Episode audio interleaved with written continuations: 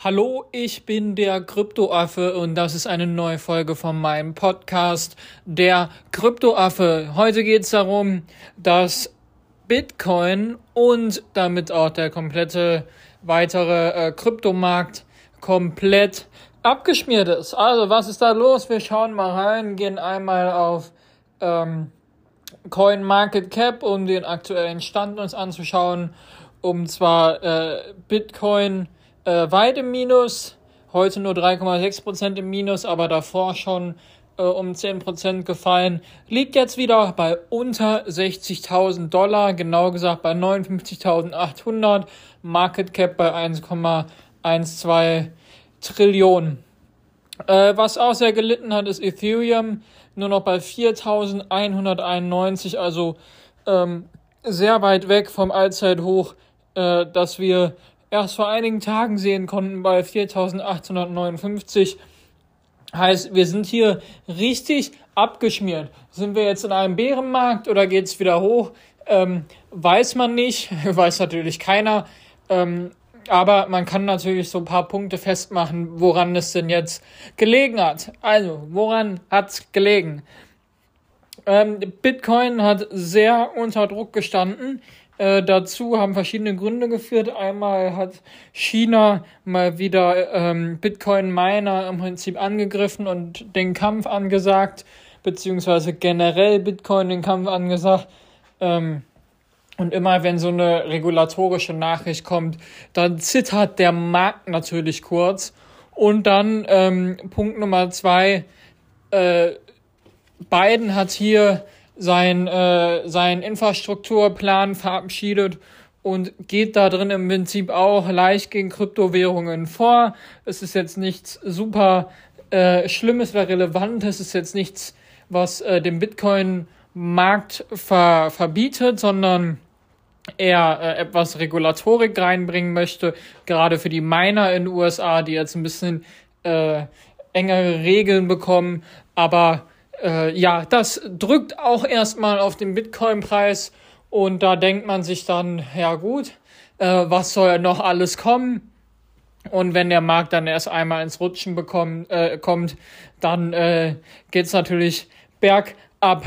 Ja, sonst andere Punkte äh, sind eher Kleinigkeiten. Also das sind tatsächlich die beiden großen Punkte, warum Bitcoin jetzt abgestürzt ist.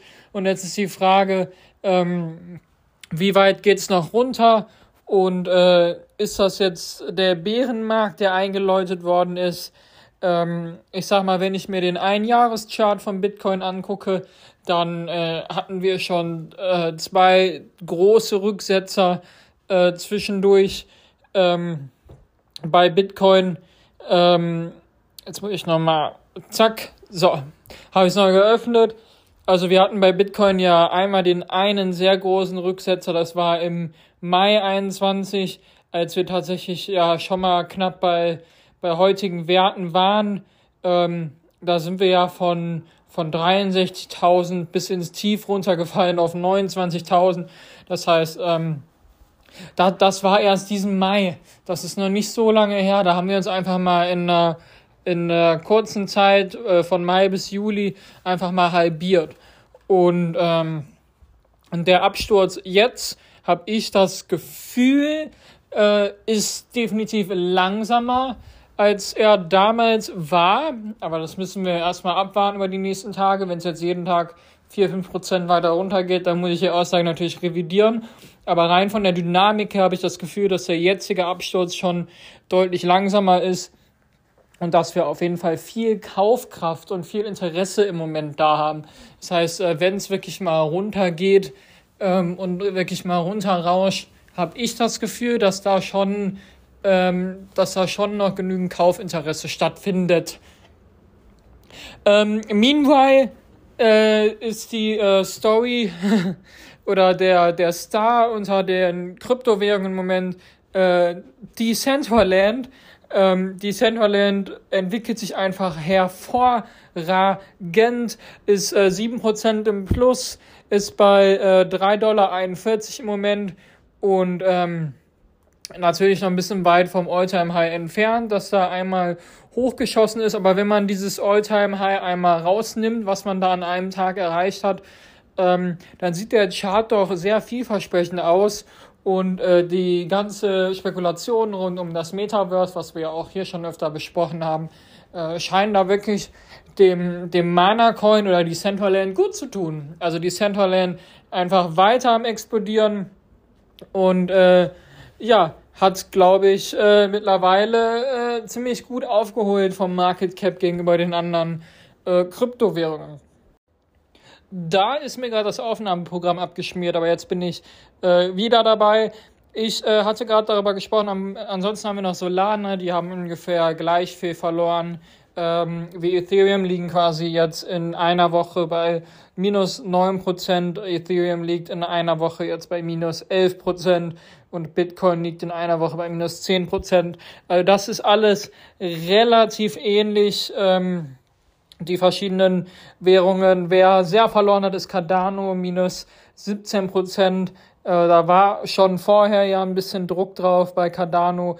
Ähm, die konnten den Bullrun jetzt ja gar nicht so äh, richtig mitnehmen, auch den wir jetzt noch Ende Oktober erlebt haben. Dann wollte ich noch einmal kurz über Riot Blockchain sprechen. Riot Blockchain ist ein sehr großer Bitcoin-Miner in den USA.